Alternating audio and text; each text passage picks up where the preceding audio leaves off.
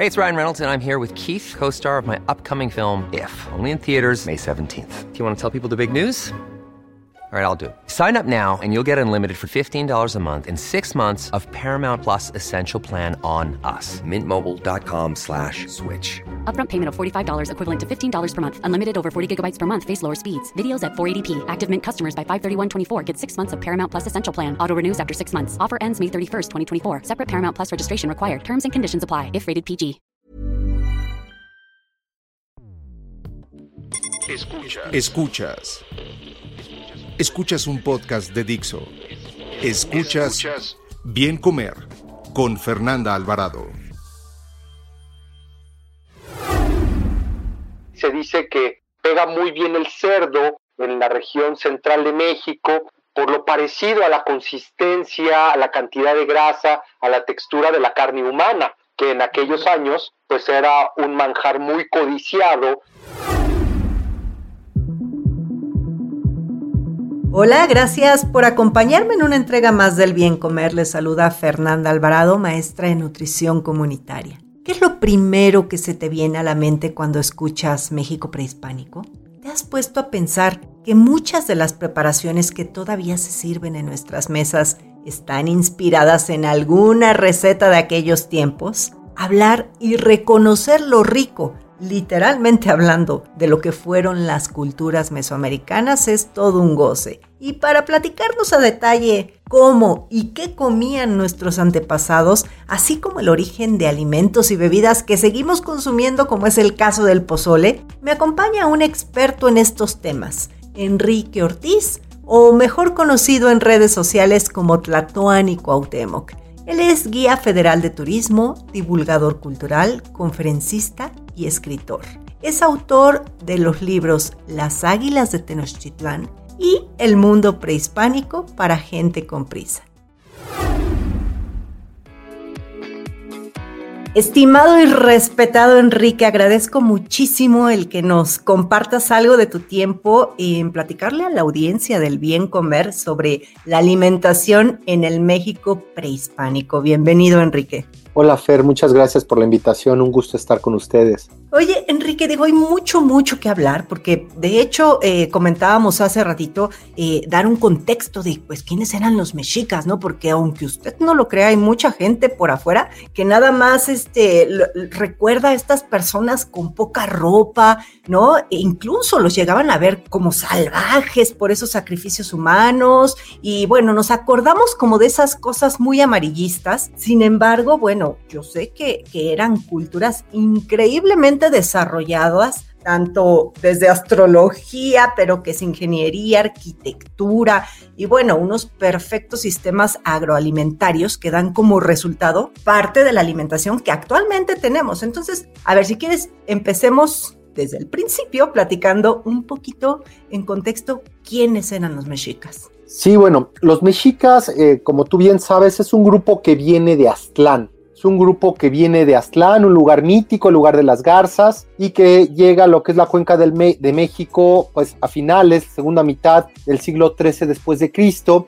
y que eh, van siguiendo el portento divino prometido por su dios Huitzilopochtli, el cual al parecer, muy posiblemente, quizá nunca lo sabremos, pero en 1325 es cuando se da la fundación de Tenochtitlan, de Mexico Tenochtitlan. Ellos obtienen su independencia porque eran tributarios y mercenarios en 1428 y eh, a partir de 1430 ellos empiezan con esta expansión militar, pues que los haría famosos en los anales de la historia de la humanidad de nuestro país, de América conquistarían grandes regiones, incluso llegarían hasta el Soconusco, llegarían eh, por Valle de Toluca, parte de Guerrero, en parte norte de Veracruz, y ellos establecerían lo que sería la Triple Alianza, una alianza de tres ciudades que incluía Tenochtitlan, Texcoco y Tacuba o Tlacopan. Ellos serían grandes arquitectos, grandes ingenieros, grandes eh, astrónomos,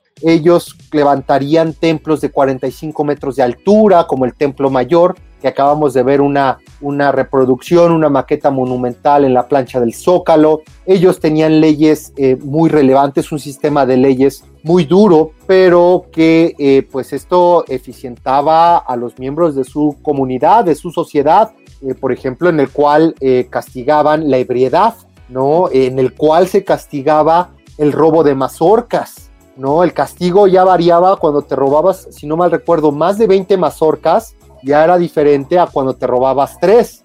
Eh, imaginemos un lugar en el cual eh, pues las mazorcas estaban así, ¿no? Tú caminabas, oye hijo, ve por las tortillas, ¿no? Por decir un ejemplo, una tontería, pero oye hijo, ve al mercado y pues caminabas por las chinampas, imaginemos eso, ¿no? Lleno de chiles, lleno de calabazas, de chayotes, eh, de frijol, de mazorcas de maíz y pues si era un tema, pues que la gente se le antojaba y, o a la gente necesitada tenía que ir agarrando de ahí, ¿no? Y ya se volvía un problema. Entonces, eso acabó siendo regulado, imaginemos eso. Ahora nos parece algo muy extraño para nosotros que vivimos en la Ciudad de México, ¿no? Poder ir caminando y, ah, me robo unas flores, me robo unos chiles, me llevo una calabaza y un chayote, pues del vecino, ¿verdad? Una sociedad realmente admirable que fue mucho más que sacrificios humanos, que fue mucho más que guerra y que también fue mucho más que el grupo subyugado por esta alianza eh, entre grupos indígenas y los castiltecas o españoles dirigidos por Hernán Cortés,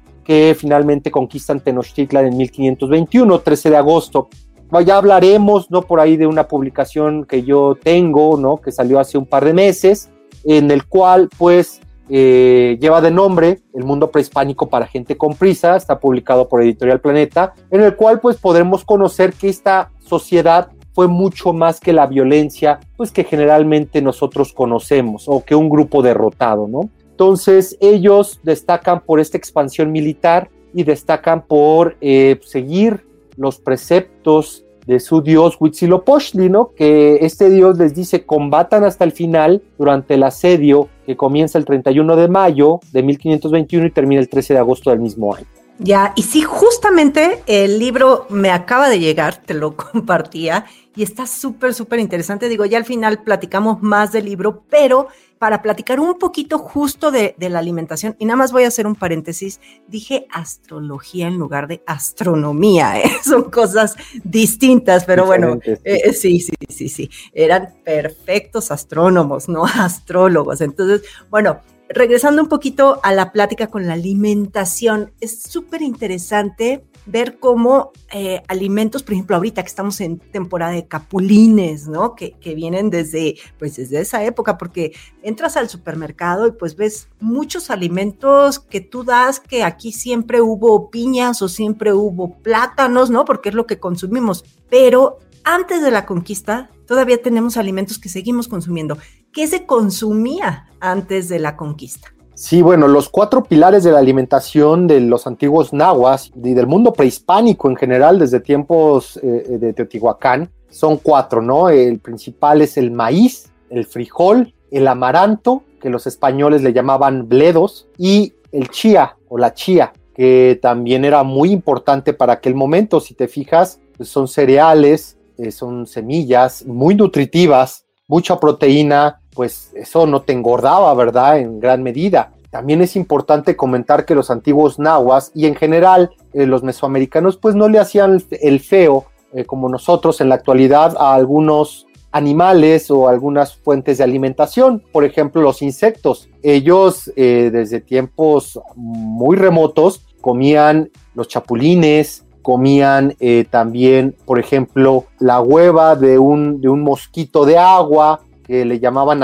ashayacatl, que todavía en la actualidad eh, se puede degustar el famoso, las famosas tortitas de aguautle. No sé si las has probado allá en la zona de Xochimilco, en Milpa Alta. Era, era muy famoso toda la zona de Atenco y Texcoco a inicios del siglo XX en la producción de, en la, más bien en la eh, búsqueda de estos huevecillos, ¿no? De chinche de, agua. También, por ejemplo, esto que está muy de moda, ¿no? Las famosas hormigas chicatanas, que es un manjar en la actualidad, pues bueno, también eso ellos eh, pues, eh, lo, recolectaban y lo ponían en salsas, en guisados, eh, los famosos tlacoyos, ¿no? Esto es un alimento pues que los mexicanos creo que deberíamos de aprovechar, muy sano, que no traes, tú sabes, todo esto procesado, todos estos químicos, a base de frijoles, a base ahora ya en la actualidad de garbanzo, hechos de masa y muy saludables.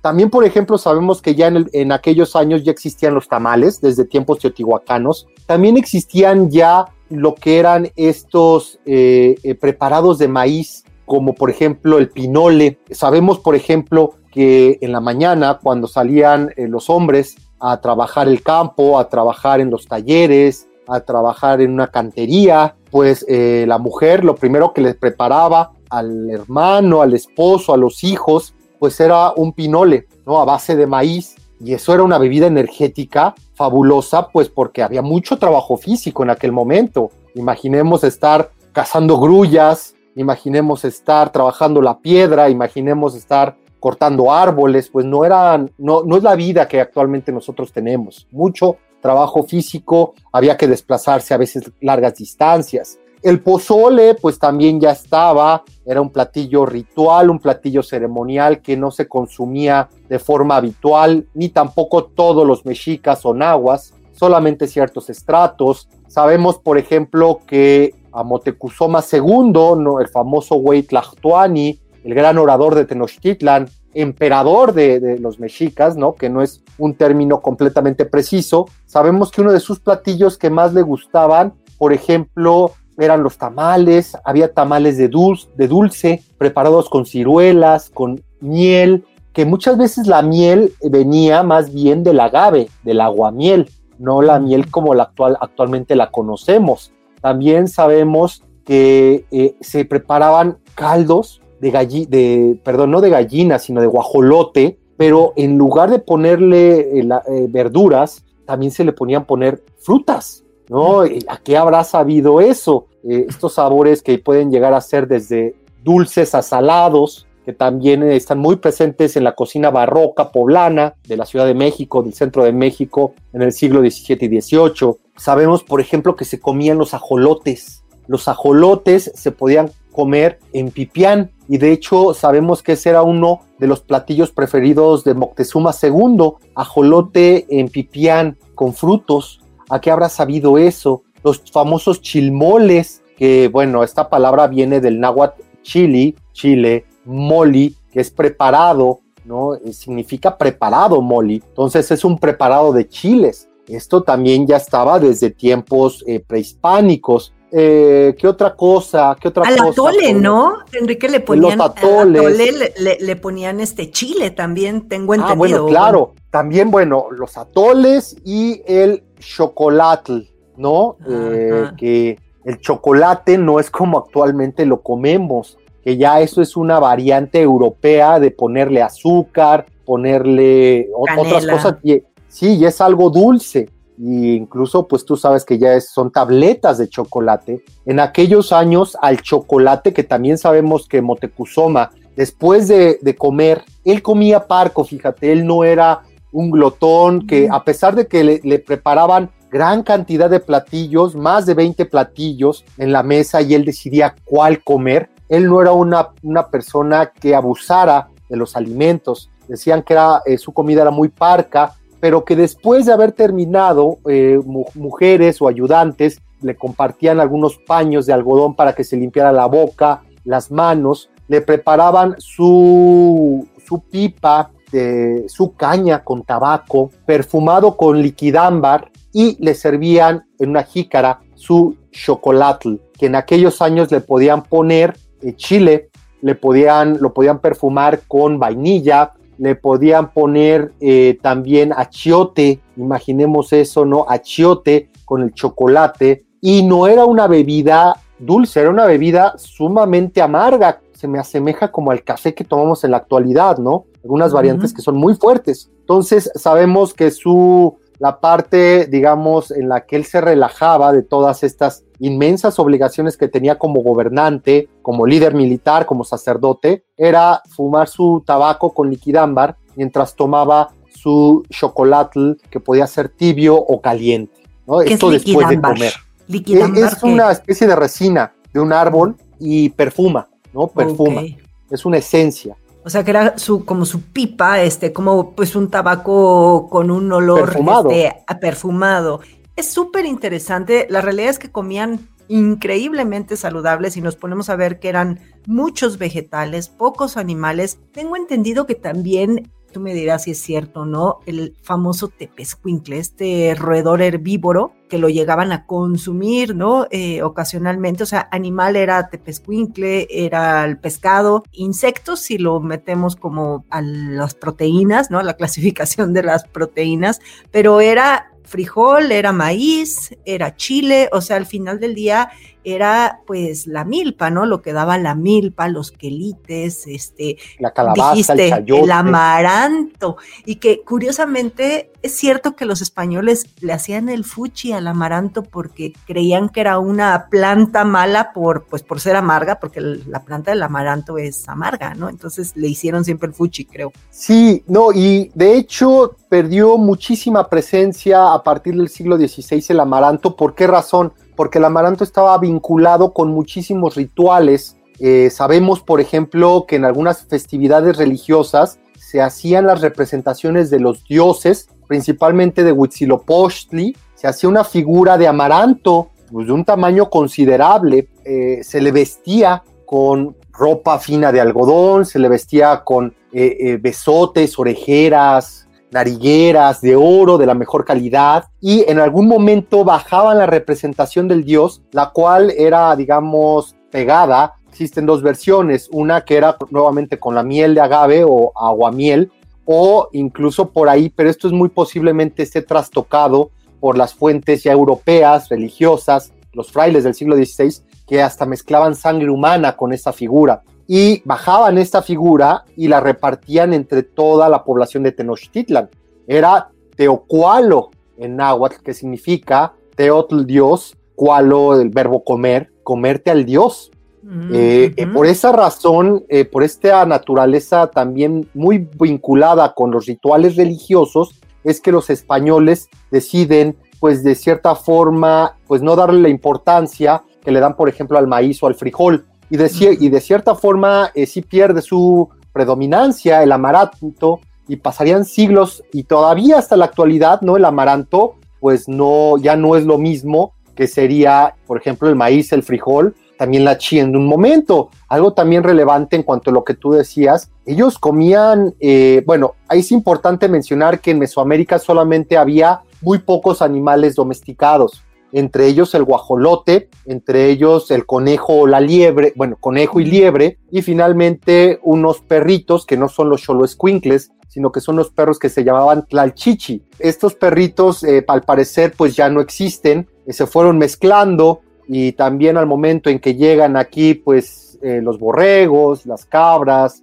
las vacas, los cerdos, pues ya no ven propósito, no en mantener pues viva, digamos, esta especie, ¿no? Son reemplazados en el centro de México principalmente por los cerdos. De hecho, por ahí se dice que pega muy bien el cerdo en la región central de México por lo parecido a la consistencia, a la cantidad de grasa, a la textura de la carne humana, que en aquellos años pues era un manjar muy codiciado y que reitero, solamente ciertas personas lo podían consumir. Es importante comentar que los antiguos nahuas, pues como todavía en la actualidad muchísimos mexicanos, pues mataban al guajolote cuando era día de fiesta. Ellos no Mm. comían guajolote diario, lo mismo con los perros. Eh, solamente en momentos importantes es cuando ellos pues sacrificaban a estos animales pues para armar un banquete. Ellos completaban eh, su alimentación eh, la fuente de proteína realizando pues cacería, ¿no? Cazando en lo que era no solamente eh, animales de tierra, sino animales, ¿cómo decirlo?, lacustres de, de los lagos. Ellos cazaban garzas, patos, codornices, los famosos acosiles, camarones de río, luego de camarones de agua dulce, diferentes variantes de pescado, ¿no? Como el famoso pescado blanco de allá de, de la zona lacustre de Michoacán, que también ya Pátzcuaro, Janitzio, que también al parecer su sobreexplotación, pues eh, ya es muy difícil de repente de encontrar o ya no lo extraen directamente del lago de Pátzcuaro como era hace unas décadas atrás, ¿no? Entonces, ellos comían desde serpientes, hormigas, ratas de campo, eh, grullas, garzas, casi todo lo que se moviera, insectos, venado, eh, muchas cosas comían ellos en realidad. Oye, y ahorita hiciste, eh, mencionaste algo de, de y, de lo que se les reconoce mucho, por lo que se acuerdan, lo que comenzamos platicando, este, los rituales que se hacían. ¿Qué tanto es mito y realidad el que comían carne humana? La antropofagia ritual. Sí, sí existió. Esto no solamente nos no lo dicen las fuentes, las fuentes primarias, las fuentes del siglo XVI, pues que muchos mexicanos generalmente dicen, ah, sí, pero eso la escribieron los españoles, las escribieron los frailes, ¿no? Como Saugún, Durán, Motolinia. Y sí, lo, escribieron estos personajes. Sin embargo, también el dato arqueológico es importante siempre de cotejarlo. Existen evidencias arqueológicas, por ejemplo, en un sitio arqueológico que se ubica cerca de Calpulalpan, que se llama Sultepec eh, Tecuaque, en el cual el 26 de junio de 1520 derrotan a una columna española conformada principalmente por heridos, mujeres, mulatas, indígenas aliados, eh, llevaban en esta caravana eh, vestimentas, cargas de oro, de plata, llevaban incluso perritos salchicha, eh, Dutch, Dachshund, creo que se llama la raza. Sí. también llevaban gatos para el control de las ratas en los barcos, llevaban cerdos y pues derrotan a estas personas. Entre ellos iba, bueno, iba capitaneada esta columna por Juan de Juste y desde lo que es junio hasta febrero del próximo año, pues los tienen capturados en este lugar, Sultepec, y los van sacrificando dependiendo del calendario ritual. Y hay evidencia, no, bueno, y los huesos los van colocando en el recinto ceremonial de esta ciudad importante en su momento es importante ver que los huesos tienen diferentes tratamientos post-mortem. Por ejemplo, algunos fueron hervidos, algunos fueron expuestos al fuego directo y en los huesos se ven eh, marcas de cortes con lajas de obsidiana. ¿Qué es lo que esto nos implica? Incluso también estaban desmembrados. ¿Qué es lo que esto nos lleva a pensar? Pues que evidentemente hubo un consumo ritual. No lo hacían los nahuas porque faltaran proteínas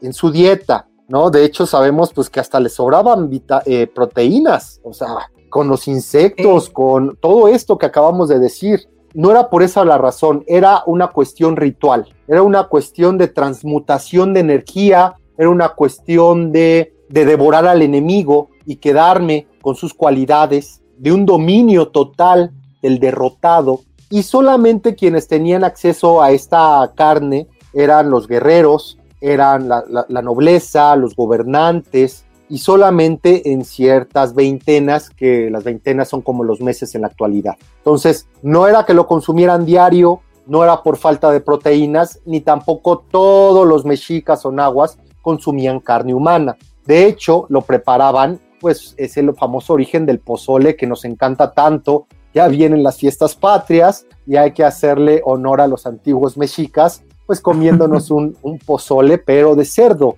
no de huejotzinga o de tlaxcalteca. Entonces, a este ritual eh, también le llamaban tlacatlaoli, que significa desgranamiento de hombres, ¿no? siendo ah. una bonita metáfora con el, maíz, nuevamente. Ya, pues miren, ahí está ya ese eh, aclarado eso de la antropofagia ritual. Y a ver, eh, estuve hojeando el libro y la verdad es que hay muchas, muchas cosas interesantes, muy facilito de leer. Eh, aquí justamente hay un apartado donde, eh, que ese lo quiero leer ahorita en cuanto terminemos de grabar. Quiero leer el gran mercado de Tlatelolco y sus secretos, ¿no? Y después ya es, viene, viene otro donde están los alimentos mesoamericanos para el mundo, pero veo que lo divides en el día y la noche. A ver, platícanos qué podemos leer en el mundo prehispánico para gente con prisa? Sí, bueno, este libro eh, está dividido, como tú bien dices, en dos partes, en el día y la noche. Se trata de una crónica sobre la vida cotidiana de los antiguos mexicas, de aspectos que de repente no se habla mucho, por ejemplo, como la prostitución, las transgresiones sexuales, el homosexualismo, eh, el origen del pulque, de los tamales, del pozole. También hablamos incluso de aquellos espectros que registró Fray Bernardino de Sagún en su eh, historia general de las cosas de la Nueva España. De ahí viene el origen de la llorona. También hablamos de las leyes y los castigos. el tema de las mazorcas, ¿no? Que no podían robarse más de una cantidad porque si no ya era un abuso el castigo era diferente. También castigaban la, la embriaguez. Ah, existía el pulque, pero una cosa era que te echaras uno y otra cosa es que te agarraran en la calle tirado, ¿no? Sobre todo si estabas cumpliendo con tu trabajo,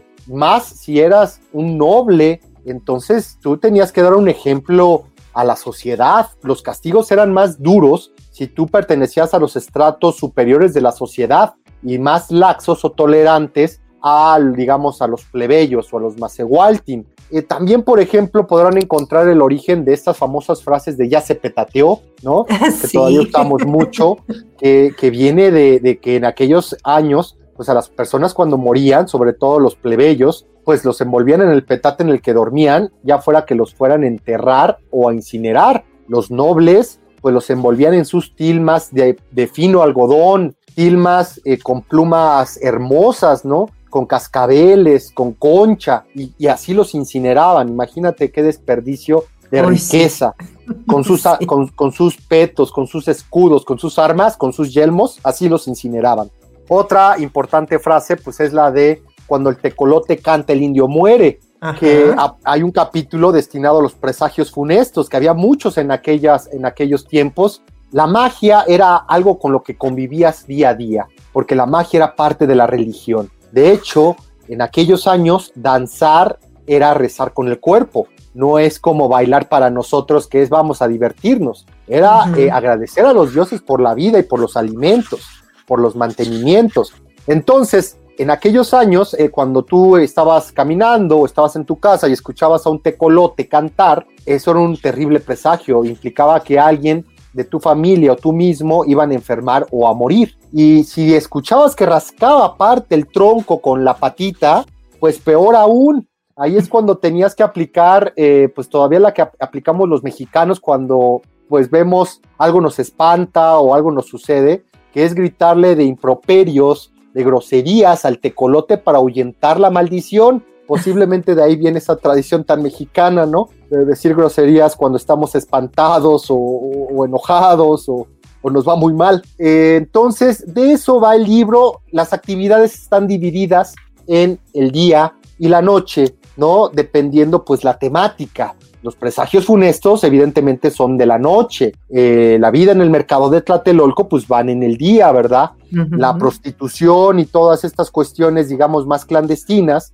pues van con la noche. Mientras que, por ejemplo, eh, toda la historia, un, resumen de las clases sociales que conformaban eh, a los mexicas, pues van en el día. Entonces, está lleno de anécdotas y está, está lleno de información ya muy digerida pues para que literalmente en una semana eh, lo termines y lo disfrutes. Sí, está buenísimo. Y veo que al final viene uno de Cholos y Jades. Yo tengo un Cholo, mi Cholito que amo. Es Cleo, es, es hembra. Entonces, bueno, este sí, es súper, súper recomendable el libro. Y esta parte, bueno, si quieren saber el origen del pulque, del pozole, qué alimentos existían, pues bueno, échenle un ojo. Un dato, un dato. El maíz ha sido la base de la alimentación de la mayoría de los mexicanos, y se han documentado al menos 600 platillos distintos basados en este cereal. Enrique, espero que no sea la última vez que estés en estos micrófonos porque de verdad es súper interesante y creo que tenemos que aprender mucho, mucho de nuestro pasado y pues más si, si seguimos ahí consumiendo alimentos que no sabes ni de dónde vienen, ¿no? ¿Tú crees que el chocolate este viene pues de, de Hershey's, ¿no? O, de, otros lugares y pues no, es necesario entender, entender nuestro pasado. Si te quieren eh, contactar, andas por redes sociales muy activo, ¿dónde, dónde estás? Instagram, Twitter, cuéntanos. Sí, me pueden encontrar eh, con el arroba de Cuauhtémoc con H guion bajo 1521, que es la fecha de la caída de Tenochtitlan, en Twitter e Instagram y en Facebook como El Espejo Humeante. Reitero, ¿no? A las personas pues que pueden encontrar mi libro más reciente, El Mundo Prehispánico para Gente con Prisa, ya en librerías a lo largo del país y en plataformas digitales y también en formato ebook o Kindle, como algunos también le llaman, para que lo puedan descargar. Ya, sí, yo lo compré eh, físico porque a mí me gusta mucho ojearlo y además está súper bonito. Eh, lo compré en Amazon y me llegó al día y medio, o sea que muy, muy fácil ya de tener. Eh, te voy a buscar en Instagram, por allá no te he visto, deben ser muy interesantes tus contenidos. Y bueno, pues ya saben que a mí me encuentran en Instagram o en YouTube como Bien Comer. Muchísimas gracias, Enrique, por tu tiempo. Muchas gracias, Fer, un gusto.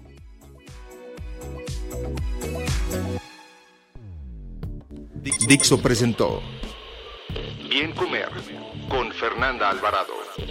La producción de este podcast corrió a cargo de Verónica Hernández. Coordinación de producción, Verónica Hernández. Dirección General, Dani Sadia. Las opiniones expresadas en este programa no pretenden sustituir en ningún caso la asesoría especializada de un profesional. Tanto las conductoras como Dixo quedan exentos de responsabilidad por la manera en que utilizan la información aquí proporcionada. Todas las opiniones son a título personal.